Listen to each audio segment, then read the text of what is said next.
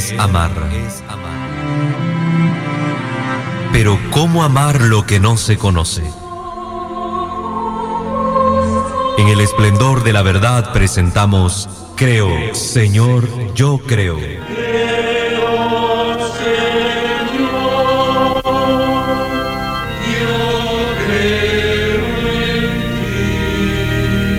Juntos profundicemos en cómo es la vivencia cotidiana de nuestra fe. Escúchanos y conoce más sobre nuestra fe católica.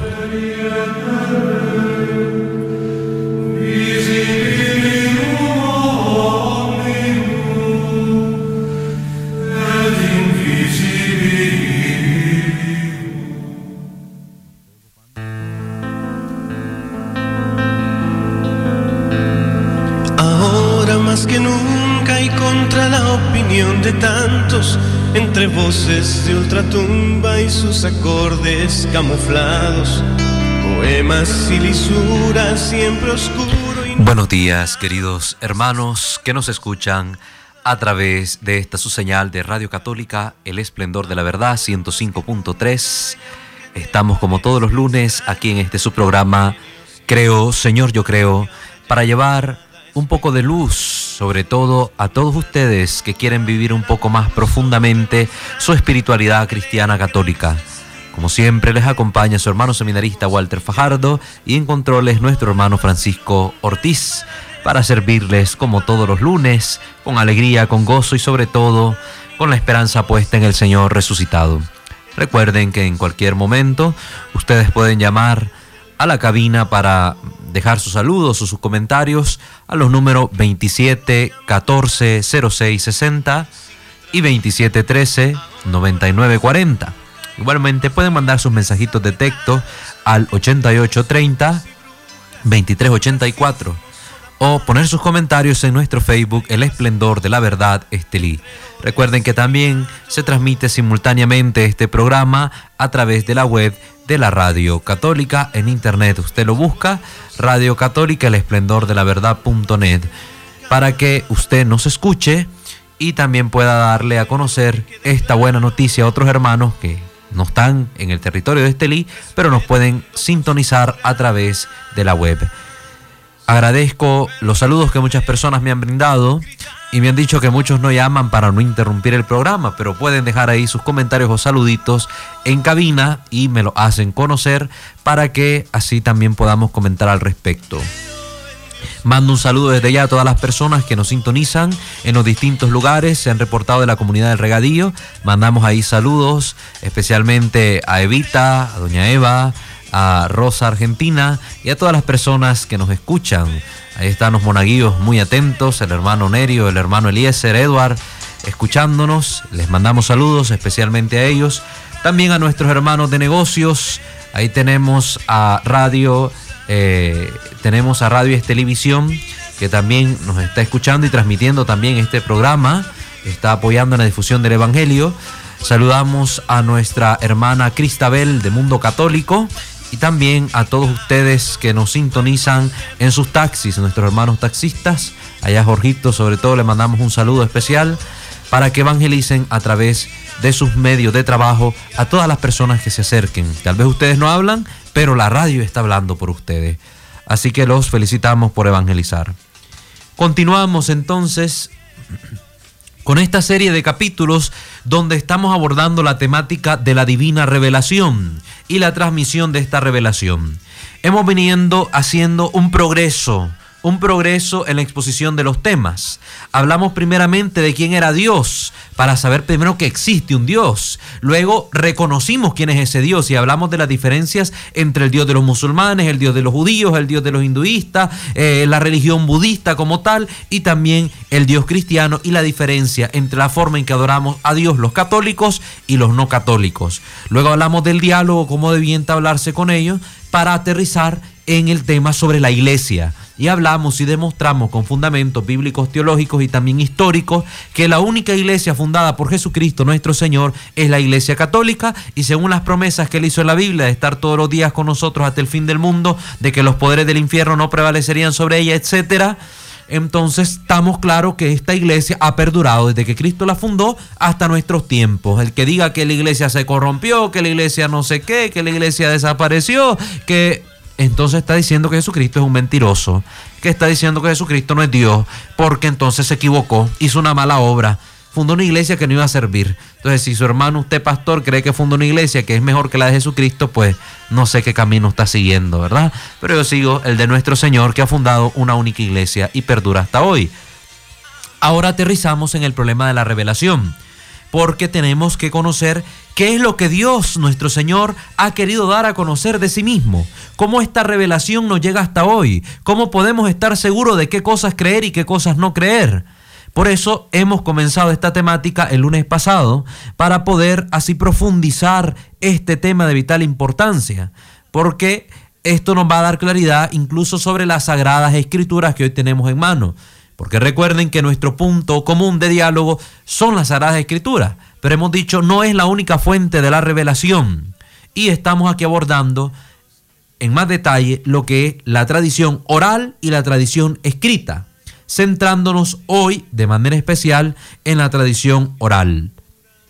Explicábamos el lunes pasado que la revelación de Dios presupone los hechos y las palabras, no solo palabras sino también hechos, acontecimientos. Dios primero se revela, se da a conocer por medio de manifestaciones, por medio de hechos que luego con el pasar del tiempo son transmitidos oralmente y muy después, mucho después, es puesto esto por escrito, que se va transmitiendo ya de esa manera un poco más formal. Pero esto lo tenemos que tener claro. Hay hechos y palabra, no solo palabras. Eso no lo podemos olvidar. Dice el padre Jorge Loring en su obra monumental, que tiene más de un millón de copias vendidas, ya casi por los dos millones, y van más de 55 ediciones hechas. Dice, la doctrina revelada por Dios se encuentra en la Sagrada Escritura y en la Sagrada Tradición Apostólica, que nos ha transmitido las verdades de la fe oralmente. No todas las verdades de la fe están en la Biblia, hermanos. Algunas las conocemos solo por la tradición. Por ejemplo, todos sabemos que Jesucristo fue soltero, pero eso no está escrito en la Biblia. Lo conocemos por la tradición. La tradición es la que nos dice que Jesucristo permaneció soltero hasta el momento de su muerte. Por eso, el principio protestante de solo la escritura no tiene validez. Pues además esto supone que cada uno tiene su Biblia para poderla leer e interpretarla a su manera. Y esto no fue posible para los cristianos durante más de 1400 años antes de inventarse la imprenta. Recuerden que la imprenta la inventó Gutenberg allá por el año 1450. Antes la escritura, la Sagrada Escritura, los libros sagrados, se manejaban a nivel de los monasterios, a nivel de los eclesiásticos. Habían monjes copistas que dedicaban día y noche a estar redactando una y otra vez los textos de la Sagrada Escritura, mejor dicho, copiando los textos que ya existían para poderlos transmitir, para poder llevar estas copias a las iglesias, porque eran los sacerdotes, las personas estudiadas, las personas de la iglesia, la única autorizada para leerlas e interpretarlas. Recuerden que en aquel tiempo no había escuelas. La Iglesia Católica es la inventora de las escuelas, como tales, como las conocemos hoy, de las universidades como las conocemos hoy. Entonces no había un lugar donde asistía el pueblo para aprender las letras, no. Solo los nobles, los religiosos, los ricos tenían acceso a ese conocimiento. El pueblo en general no sabía leer ni escribir, solo hablar. Entonces, aunque le hubiéramos dado Biblia a todo el mundo, nadie lo hubiera podido leer porque no tenían estudio. Eso lo tenemos que tener claro. La misma Biblia nos demuestra que eran los sacerdotes, que eran los escribas, que eran los estudiosos, los que interpretaban las escrituras para el pueblo. No dice que cada quien en el pueblo de Israel interpretaba a su manera.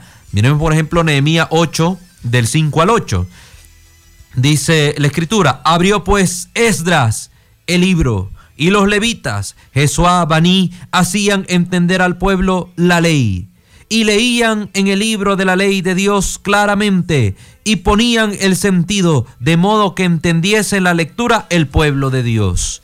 Entonces vemos aquí un ejemplo un ejemplo en el libro de Nehemías, como Esdras y los levitas leían el texto, leían en él la ley de Dios y luego le daban el sentido, la aclaraban, la exponían para el pueblo del Señor. Sí, no es que cada quien en Israel tenía su copia de los textos sagrados y andaba haciendo su interpretación. No, no es así. Entonces, esto lo tenemos que tener claro. Primero ha habido una transmisión oral y luego una transmisión escrita. Los primeros cristianos recibieron la fe por la palabra predicada, no por la palabra escrita. Muchos no sabían leer y pocos podían tener un manuscrito de la Biblia. Y para total seguridad, era incluso necesario dominar la lengua original del autor. Es decir, resulta evidente que el principio protestante de la sola escritura no es válido. Esta doctrina no está en la Biblia. Por lo tanto, nuestros hermanitos mismos se contradicen cuando imponen doctrinas que no están en la Biblia. O dígame, ¿dónde dice la escritura que solo ella basta para conocer a Dios? No, la escritura dice que ella es buena para enseñar, que es buena para instruir, pero no dice que ella es suficiente. No lo indica, no prohíbe el conocimiento de Dios por vía de la tradición oral. Al contrario, vamos a ver cómo la misma escritura nos dice que hay muchas cosas que se transmitieron oralmente y que no fueron puestas por escrita. Recuerden eso, recuerden eso. El Antiguo Testamento se transmitió oralmente de generación en generación. El Pentateuco se transmitió de boca en boca. Es absurdo pensar que se transmitió por escrito. O dígame, en el momento del Génesis, ¿quién estuvo con papel y lápiz ahí escribiendo lo que Dios iba creando? ¿Quién estuvo de testigo más allá, como solemos decir, ahí con Adán y Eva viéndolos pecar? Nadie. Todo ese conocimiento revelado por Dios fue transmitido oralmente y poco a poco se fue poniendo por escrito. Y discúlpeme que haga tanto hincapié en esto, pero es un asunto vital que a muchas personas aún no les queda claro. Y es necesario aclararlo. Es necesario decirlo. Es verdad, como dice San Pablo, que la Biblia es necesaria, pero no excluye que también sea necesaria la tradición. Por ejemplo, si yo digo que el agua es necesaria para vivir, no quiero decir que baste el agua para vivir. Estas palabras las dice el padre Jorge Lorin. Estoy tomando sus textos. Es el agua es necesaria para vivir, pero no es lo único. También tenemos que comer. También necesitamos condiciones básicas, un techo, una ropa. Uno desnudo ahí en el frío se muere de frío, le da hipotermia y no más queda. Es necesaria la vestimenta también. Entonces, decir que la Biblia es necesaria no quiere decir que sea lo único. Entonces, escritura y tradición enlazan directamente con los apóstoles y gozan de la misma autoridad. La escritura y la tradición son las fuentes que nos dan acceso a la revelación. La Biblia y la tradición proceden de la misma fuente. Son los dos canales por los que nos llega el contenido de la revelación. La Biblia y la tradición están íntimamente unidas y tienden a un mismo fin. Por eso los pasajes oscuros de la Sagrada Escritura se iluminan con la tradición. Es la tradición la que nos da luces para poder comprender la Sagrada Escritura. Vamos a ir a una pausita y luego regresamos para que usted pueda ir tomando sus anotaciones. Recuerde tener siempre papel y lápiz a mano. Por aquí vamos diciendo algunos datos claves que usted luego puede profundizar, así como los textos bíblicos que aquí decimos para que usted vaya y los busque en la Sagrada Escritura. Vamos a la pausa y regresamos.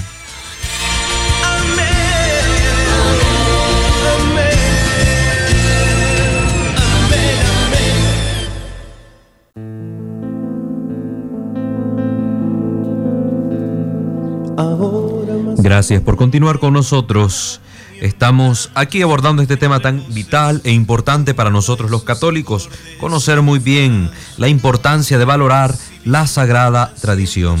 Nos dice el Concilio Vaticano II en la Dei Verbum numeral 9 y siguiente. La sagrada tradición y la sagrada escritura constituyen un solo depósito sagrado de la palabra de Dios confiado a la iglesia. La iglesia es la intérprete, la única intérprete de los libros de la Sagrada Escritura y del contenido de la Sagrada Tradición. Mientras que la Biblia nos transmite la palabra de Dios escrita, la tradición nos transmite las enseñanzas orales, transmitidas de viva voz de una generación a la siguiente. La tradición apostólica era la clave para el canon de los libros inspirados, diciéndonos qué doctrinas deben enseñar o no enseñar los libros apostólicos y diciéndonos qué libros fueron escritos por los apóstoles y sus compañeros. Irónicamente, los protestantes que normalmente se burlan de la tradición en favor de la Biblia, ellos mismos están usando una Biblia basada en la tradición. Una Biblia que fue dada por los obispos católicos que escogieron los textos sagrados que hoy conforman el canon de la Sagrada Escritura, basándose precisamente en la tradición oral. Hermanitos separados, ocupemos un poco la lógica. Ustedes tienen la Biblia en su mano gracias a la Santa Iglesia Católica fundada por nuestro Señor Jesucristo. Recuerden esto que les estoy diciendo. La tradición es más amplia que la escritura. Las dos transmiten lo que provienen de la palabra de Dios. Proceden de una misma fuente y son los dos canales por los que nos llega el contenido de la revelación. Por tanto, entre escritura y tradición hay una íntima relación y nunca una contradicción. Los apóstoles enseñaron principalmente de palabra como ellos habían sido enseñados por nuestro Señor. Recuerden que no estaba el apóstol Pedro ahí anotando con papel y lápiz lo que Cristo decía. Ni los mismos apóstoles tenían 100% la certeza de que Jesús fuera el Mesías. Eso fue un conocimiento gradual. Tres años compartieron experiencias de vida los discípulos con nuestro divino Maestro Jesús para poder descubrirle, para poder saber y escuchar, por ejemplo, aquella hermosa profesión de fe. ¿Y quién dicen ustedes que soy yo? Les pregunta Jesús. Tú eres el Mesías, el Hijo de Dios, le dice el apóstol Pedro. Pero un Judas Iscariote todavía no estaba 100% seguro que Jesús fuera el Mesías, lo vende. No era la persona que él esperaba. Sí, los apóstoles fueron conociéndoles poco a poco, pero nadie estaba con papel y lápiz anotando ahí lo que Jesús decía. Lo bebían y tiempo después lo escribieron. Nuestro Señor mismo, dijimos, no ha escrito nada, se limitó a predicar. Y los apóstoles, cuando fueron enviados, Jesús no les dijo, vayan y escriban, sino vayan y prediquen la buena noticia. Por eso Jesús les dijo, el que a ustedes oye, a mí me escucha. Lucas 10, 16. El que a ustedes oye, a mí me escucha. Y de hacer discípulos a todos los pueblos, porque la fe viene por la predicación. San Pablo en la carta a los Romanos 10, 17. La fe viene por la predicación la predicación, la transmisión oral de la fe. Eso lo tenemos que tener muy claro. Jesús les enseñó muchas cosas que no están en la Sagrada Escritura, pero han llegado hasta nosotros transmitidas de viva voz de generación en generación por la tradición oral de la iglesia. Por ejemplo, San Pablo escribiendo a los de Salónica le dice, hermano, sed constantes y guardar firmemente las enseñanzas que habéis recibido de nosotros, ya de palabra, ya por escrito. Miren qué importante este texto de San Pablo. Se encuentra en la segunda carta a los tesalonicenses 2.15. Guárdenle, dice el apóstol Pablo, lo que de nosotros han recibido de transmisión oral o tradición escrita de las dos maneras, lo que le transmitimos de manera oral o de manera escrita. Esto es claro. El mismo apóstol lo dice. Cuando recibisteis la palabra de Dios que nosotros predicamos, la aceptasteis, no como palabra de hombre, sino como cual realmente es palabra de Dios que obra en vosotros los creyentes. Tesalonicense 2.13. Cuando aceptaron la palabra que les predicamos, habla siempre de esta transmisión oral. Le dijo a Timoteo el apóstol Pablo, conserva viva la doctrina que habéis oído de mí.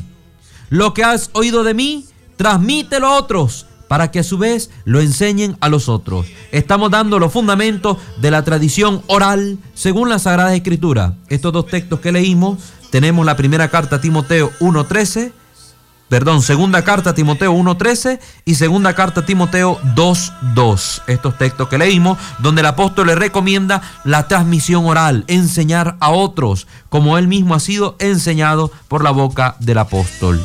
Entonces, esto indica que la doctrina evangélica se transmite por la predicación oral, es decir, por la tradición por la tradición.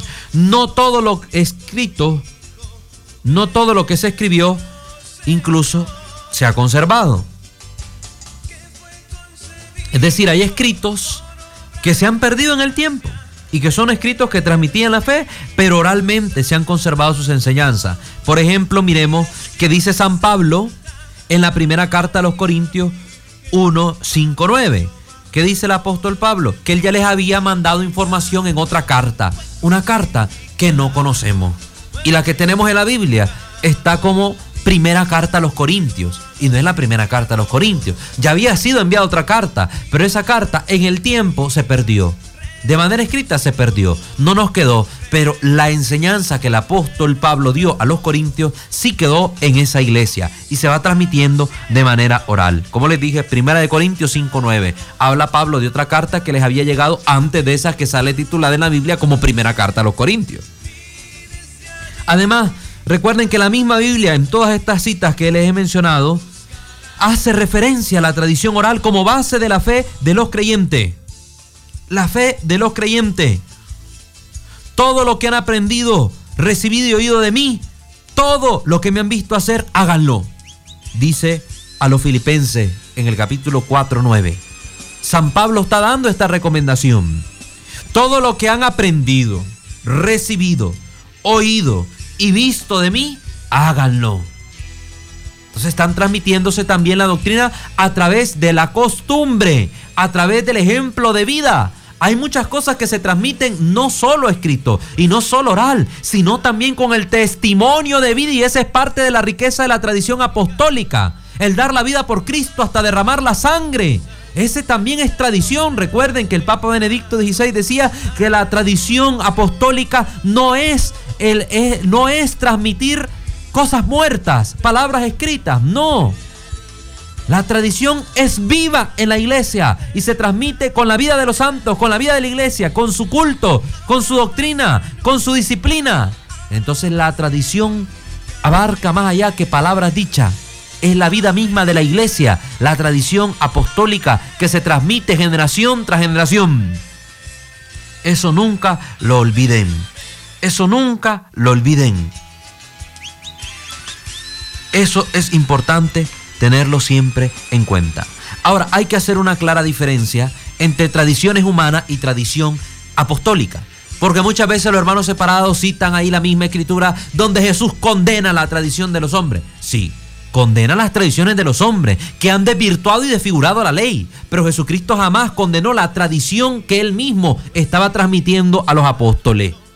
Es decir, hay costumbres humanas que desvirtúan las leyes de Dios y eso, eso es condenable. La iglesia no vive de tradiciones humanas, no se apega a las tradiciones humanas porque son mutables, pero la iglesia tiene una tradición inmutable, que es la tradición apostólica. Ella misma contiene incluso dos elementos, aquellos elementos que por su misma esencia no pueden ser cambiados y aquellos que sí pueden ser alterados.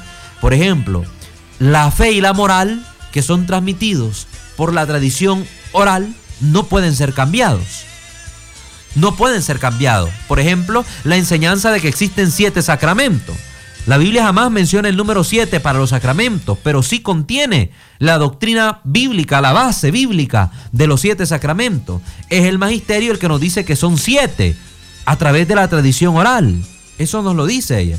Pero la iglesia, por ejemplo, no puede quitar un sacramento. No puede decir, ahora vamos a creer que son seis sacramentos. No puede añadir uno, no va a decir, ahora vamos a creer que son ocho. No, son siete y punto. Pero hay otras cosas que sí puede variar. Por ejemplo, la disciplina del celibato. Hubo un momento donde no existía, no se practicaba, y otro momento donde quedó fijada. Es una disciplina. Hay cosas que según el tiempo y las necesidades y las circunstancias, la iglesia puede adaptar en sus tradiciones. Eso es mutable, eso es cambiable. Entonces, después de la pausa a la que vamos a ir, vamos a hacer la diferencia con los textos bíblicos acerca de lo que es una tradición humana y lo que es la tradición divino-apostólica que la iglesia custodia y nos transmite a nosotros los fieles creyentes. Espero que estemos quedando claros. Hay tradiciones escritas, tradiciones orales. Hay cosas que son cambiables y cosas que no son cambiables. Y hay diferencia entre tradición divino-apostólica y tradiciones humanas. Al regreso de la pausa vamos a poner ejemplos para que podamos estar más claros de lo que esto significa. Pausa y volvemos.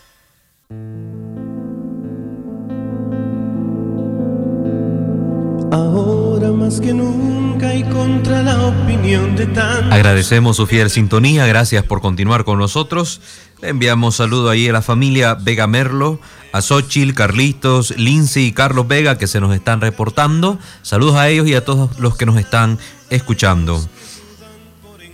Hay que hacer una clara diferencia, decíamos, entre lo que es la sagrada tradición y lo que son las tradiciones las tradiciones humanas. Hay que distinguir entre la tradición apostólica, divino apostólica con mayúscula, que es objeto de fe, y las tradiciones humanas con minúscula, que no afectan a la fe, son simples costumbres. Cuando decimos sagrada tradición entendemos las enseñanzas de Jesús y después de él la de los apóstoles a quienes envió a enseñar y los sucesores de estos. Estas enseñanzas han sido entregadas a la iglesia y es necesario para los cristianos creer y seguir firmemente, firmemente esta tradición. Lo mismo que la Biblia, lo mismo que la Biblia. Por eso nos recuerda también la Dei Verbum en su numeral 10. Esta Dei Verbum es un, es un documento del Concilio Vaticano II que ustedes pueden eh, leer, conseguir fácilmente en internet. La Dei Verbum numeral 10 dice, el oficio de interpretar auténticamente la palabra de Dios oral o escrita ha sido encomendado únicamente al magisterio de la iglesia el cual lo ejercita en nombre de Jesucristo. Nadie más, solo el magisterio de la iglesia interpreta fielmente la Sagrada Escritura y la sagrada tradición divino apostólica. Nadie más. Eso lo tenemos que tener claro. Por eso es que la iglesia ha preservado intacta, viva, durante dos mil años. Porque tenemos una interpretación auténtica venida por nuestros pastores que bajo la acción directa del Espíritu Santo nos dan a conocer la divina revelación. Mientras que las sectas cada vez se dividen más, los protestantes cada vez hay más. Hay más de 100.000 sectas protestantes en el mundo. Más de 100.000 sectas y siguen haciendo mil cada día. Porque cada uno interpreta la Biblia a su manera. De repente va a estar cada fiel protestante en su casa haciendo su iglesia con su esposa. Ya he visto iglesias así, iglesias familiares. El papá es el, pastor y los hijos son los fieles y la esposa y la copastora. Así van a ir quedando poco a poco porque cada vez se dividen más. Hermanos, vuelvan a la fe de la iglesia, vuelvan a la unidad. Jesús rogó por la unidad. Juan capítulo 17, Padre, que todos sean uno para que el mundo crea que tú me has enviado. Dejemos de dar mal testimonio al mundo como cristianos. Volvamos a ser uno como lo ha pedido el Señor. La iglesia es una, santa, católica y apostólica y fuera de ella hemos dicho, no hay salvación. Si conoces la verdad y te niegas a aceptarla, extra ecclesiam nula salus. Fuera de la iglesia no hay salvación. No confundamos, hermanos. No confundamos la enseñanza de la iglesia. Decíamos que hay tradiciones humanas y la tradición apostólica. Algunos grupos no católicos, dice el padre Flaviano Matuli en su libro Diálogo con los Protestantes, que también estamos usándolo para los fines de este programa, dice, algunos grupos no católicos alegan que Jesús condenó las tradiciones de los hombres, como vemos por ejemplo en Marcos 7, 1, 14. Si nos vamos a esa perícopa evangélica, vamos a ver la conversación que Jesús tuvo con los fariseos. Claro, tengamos claro esto.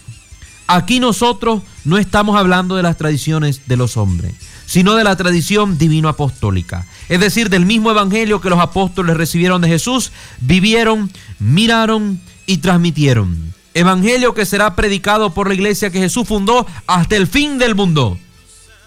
Lo que rechazó Jesús fue la actitud de los judíos que en nombre de sus tradiciones invalidaban la ley de Dios. ¿Qué dice el mandamiento de Dios? Preguntó Jesús Lucas, Lucas 18:20. Honra a tu padre y a tu madre. Y ellos, dice el Señor, inventaron una norma que se hizo tradición. Si tú consagras al templo tus bienes, los puedes disfrutar tranquilamente mientras vivas y a tu muerte pasan al templo. Por mientras, no estás obligado a socorrer a tus papás si se encuentran en alguna necesidad. Entonces, con ese mandamiento de hombres, con ese mandamiento de hombre, invalidaban la ley de Dios Entonces, estos judíos sí decían, bueno, todas mis, mis, cosas, mis pertenencias son del templo. Ah, ellos los disfrutaban en vida y muriéndose se lo dejaban al templo. Ah, y a sus padres, bien gracias. Sus padres ancianos y enfermos, si necesitaban ayuda, no podían ser socorridos por sus hijos por esta tradición inventada por hombre. Eso es condenado por Jesús. Eso es condenado por Dios. Así que mediante una tradición humana, los judíos hacían inválido un mandamiento divino. Esto es lo que condena Jesús y nada más. Por eso no hay que confundir la tradición humana y las tradiciones que vienen de Cristo y los apóstoles. La tradición no va contra la ley de Dios. La tradición apostólica no va contra lo que está en las Sagradas Escrituras. Más bien, gracias a la tradición apostólica conocemos los textos sagrados de la Escritura. Entonces, esta es la diferencia. Yo les pongo el ejemplo a la gente. Las procesiones. Las procesiones. Ciertamente la iglesia ha tomado lo que dice la escritura. Habla la escritura también de procesiones. Por ejemplo, con el arca de la alianza. Se nos menciona cómo el arca de la alianza iba siendo llevada por los sumos sacerdotes vestidos de gala, el pueblo detrás cantando con música, alegría. Era una procesión. Esa era una procesión. Está en la escritura. Y la iglesia las practica pero dentro de ellas se mezclan muchas tradiciones humanas. Por ejemplo, vemos en Managua las tradiciones que se dan con la, con la fiesta de Santo Domingo, cuando sale el santo en procesión. Y hay un montón de tradiciones que no son bíblicas, que son tradiciones humanas. Y entonces vemos algunos pintados de negritos, de diablitos. Vemos la, la, vaca, la famosa vaca que sale ahí hincando a todo mundo. Todas esas son tradiciones humanas que se han mezclado con las tradiciones religiosas de la iglesia con las tradiciones religiosas de la iglesia y que pueden ser depuradas, que pueden ser quitadas porque no son esenciales para la fe, pero también son mantenidas si no perjudican la fe. Y así, por ejemplo, es tradición que en la fiesta de San Isidro se dé eh, la borrachera y todo el mundo anda picado. No, eso ya es malo. Eso ya es paganismo. Eso hay que quitarlo. Eso hay que quitarlo. Porque también, también da un antitestimonio de nuestra fe. Tenemos que ir suprimiendo todas esas tradiciones humanas que dan un antitestimonio de nuestra fe, para poder dar un verdadero testimonio transmitiendo esas verdades, esas tradiciones que hemos recibido desde los apóstoles, el amor, la fe, la esperanza, las obras de caridad, la práctica de la virtud. Eso lo tenemos que tener claro. Miren qué hermoso, les voy a relatar el testimonio de San Irineo, San Irineo de Lyon. En la Iglesia Católica, al contrario, hubo siempre una conciencia clara sobre la importancia de la tradición. Hablamos al contrario de las iglesias protestantes. Sin quitar a la Biblia el valor que tiene. La iglesia jamás ha quitado a la Biblia el valor que tiene. Jamás. Miremos el testimonio de San Irineo. Estamos hablando siglo segundo. Y escuchen desde cuándo tenemos estas palabras. Dice él, en todas las iglesias del mundo se conserva viva la tradición de los apóstoles, pues podemos contar a todos y a cada uno de sus sucesores hasta nosotros. La importancia de la sucesión apostólica, de la cual carecen los hermanos separados. ¿Cómo sería, ¿Cómo sería largo enumerar aquí la lista de los obispos que sucesivamente ocupan la silla de los obispos que ordenaron los mismos apóstoles? Basta citar la silla de Roma, la mayor y la más antigua de las iglesias, conocida en todas partes y fundada por el apóstol Pedro y el apóstol Pablo. La tradición de esta sede basta para confundir la soberbia de aquellos que por su malicia se han apartado de la verdad. Pues ciertamente la preeminencia de esta iglesia de Roma es tal que todas las iglesias que aún conservan la tradición apostólica están en todo de acuerdo con sus enseñanzas. Importante texto de San Irineo de Lyon, que nos está dando a conocer cómo la tradición incluso nos permite saber quiénes han sido los sucesores de los apóstoles. ¿Quiénes han sido los sucesores de los apóstoles? Tenemos la lista de los papas, la lista oficial de los papas desde Pedro hasta nuestros tiempos. Y si vamos en esa lista retrocediendo sucesivamente, llegamos a conocer los nombres de los primeros sucesores del apóstol Pedro. Y vemos que ahí se conserva en la iglesia de Roma de manera preeminente, dice San Irineo, la tradición de los apóstoles, que todas las iglesias que creen lo que los apóstoles creen están en comunión con ella, dice. Si tu iglesia no está en comunión con Roma, es una iglesia que no tiene la tradición de los apóstoles, es una iglesia que no transmite la verdadera fe revelada por nuestro Señor Jesucristo. Teme y tiembla si estás en una falsa iglesia. Si tu iglesia no enseña lo que la iglesia de Roma enseña, que es la iglesia del apóstol Pedro, cabeza de la iglesia, cabeza de los apóstoles, entonces tú no estás parado sobre roca firme. No estás parado sobre roca firme. Eso quiero que lo tengamos clarísimo. Eso quiero que lo tengamos muy claro. Vamos a ir a una pausa brevísima para terminar nuestro programa de hoy.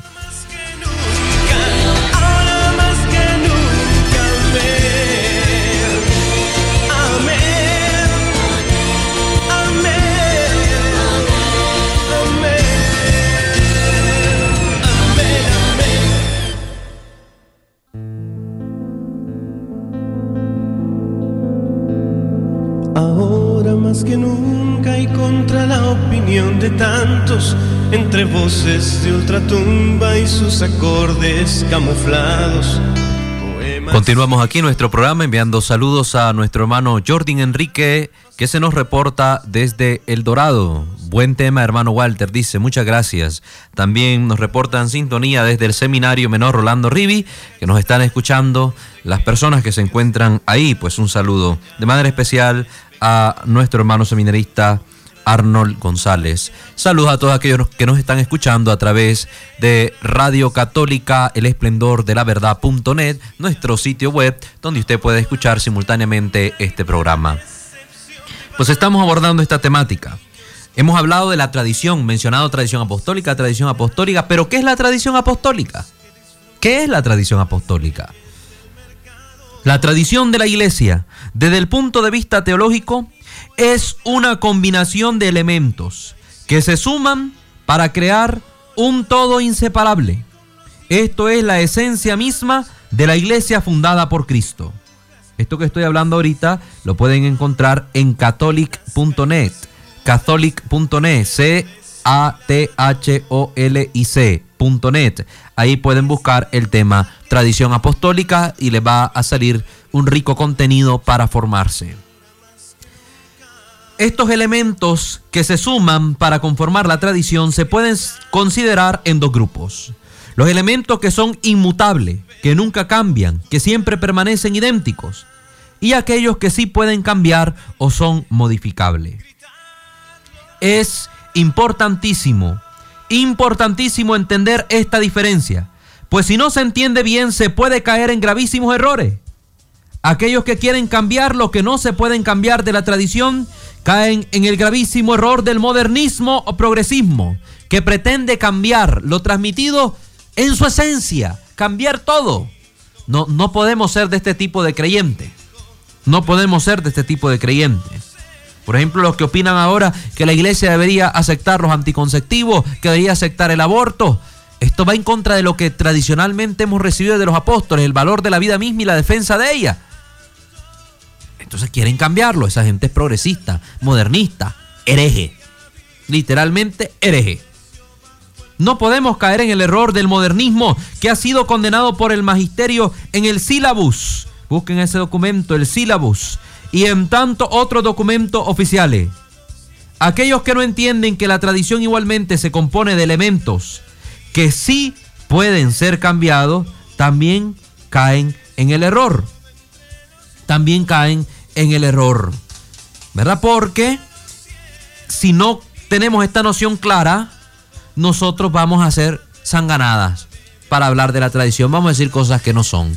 Vamos a cambiar lo que no se debe cambiar y lo que sí se puede cambiar lo vamos a tomar como ley. ¿Qué es lo que sucede? Muchos se escandalizan cuando la iglesia, por ejemplo, ha cambiado algunas cosas de la liturgia. La liturgia es parte de la tradición, pero pertenece a este grupo de elementos modificables. Hay elementos que pueden ser cambiados según las circunstancias, pero hay una esencia que no puede ser cambiada en ella. Los elementos que no cambian y siempre permanecen idénticos en la tradición son el dogma y la moral. Quedémonos con esto claro. El dogma y la moral. Después vamos a hablar un poco de qué es el dogma Y hay otros elementos que sí varían, como son la disciplina, como son el culto, como son la praxis pastoral.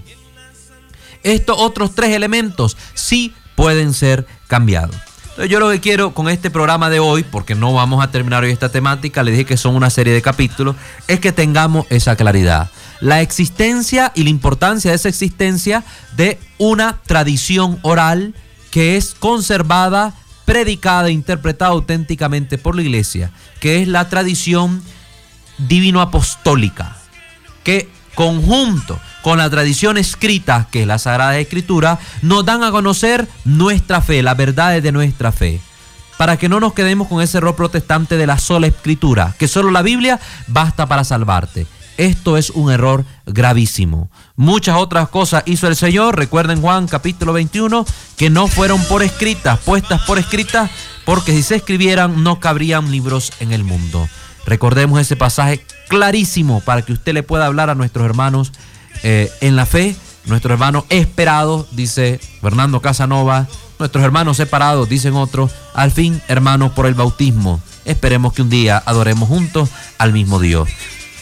Pues hermanos, el próximo lunes continuaremos formándonos. Les invito a comprar estos libros. Están disponibles en Librería Católica, Mundo Católico, aquí en Estelí. Mandamos un saludo ahí a los hermanos que trabajan en esta librería. Nuestra hermana Claribel, ahí tienen el libro Para Salvarte del padre Jorge Lorin y tienen todos los libros para defender la fe del padre Flaviano Amatuli, libros apologéticos para que usted se forme y pueda predicar también la verdad. Entonces quiero terminar el programa de este día invitándolos a orar por Casa de Vida. Siempre necesitamos de sus oraciones y de su colaboración. Contáctense conmigo para cualquier información y así usted pueda servir a esta obra de Dios. Y les quiero regalar hoy de manera especial un tema musical que le agradezco a mi hermano seminarista Arnold. Me lo ha dado a conocer de Yeset, no lo conocía yo, ya es antiguo, pero yo no lo conocía. Es muy bello y es a propósito de esto que estamos haciendo, tratando de conocer aquel a quien decimos amar, que se dio un encuentro con el amor. Entonces les dejo este tema hermoso, se llama Tengo un amor de Yeset, para que el que lo quiera buscar después lo busque y lo escuche. Entonces vamos a cerrar el programa escuchando completamente este canto. Le agradezco y será hasta el próximo lunes. Dios le bendiga, estuvo con ustedes su hermano Walter Francisco Fajardo y su hermano Francisco Ortiz en Controles. Bendiciones.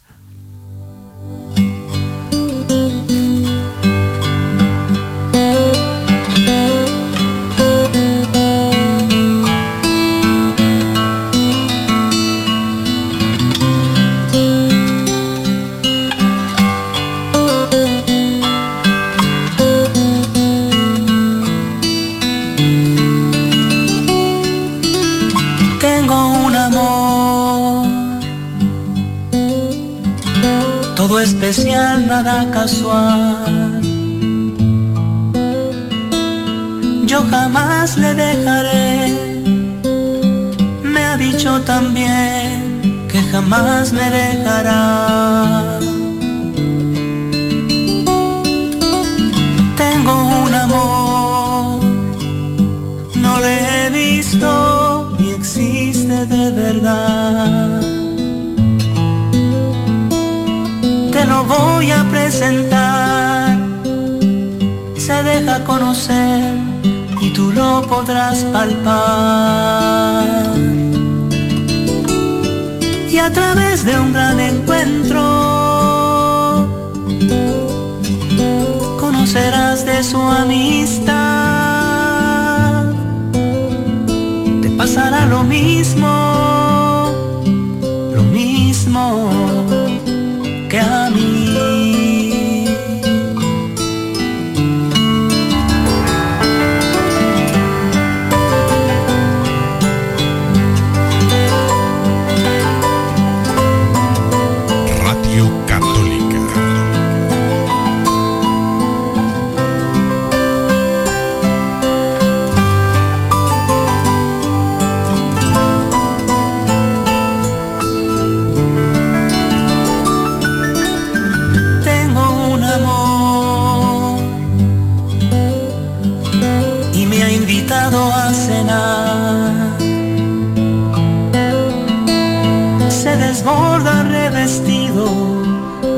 más exquisito vino y el más suculento pan. Y con el arrullo de su coro, de su cántico de paz, de serenata con violines, ángeles y querubines coreografiando sin cesar. Y a través de un gran encuentro, conocerás de su amistad.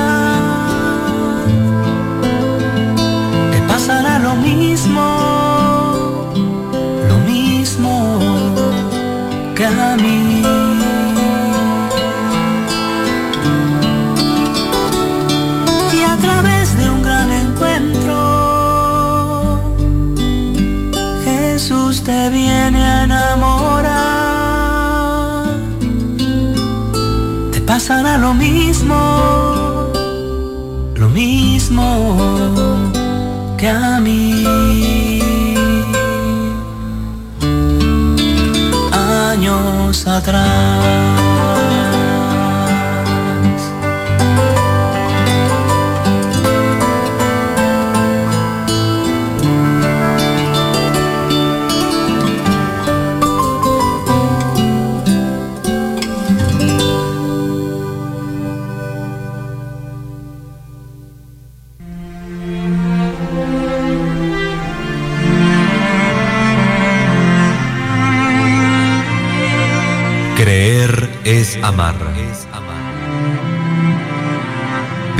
¿cómo amar lo que no se conoce?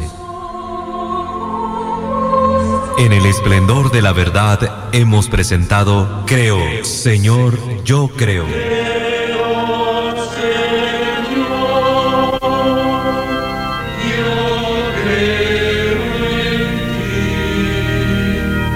donde juntos profundizamos en cómo es la vivencia cotidiana de nuestra fe.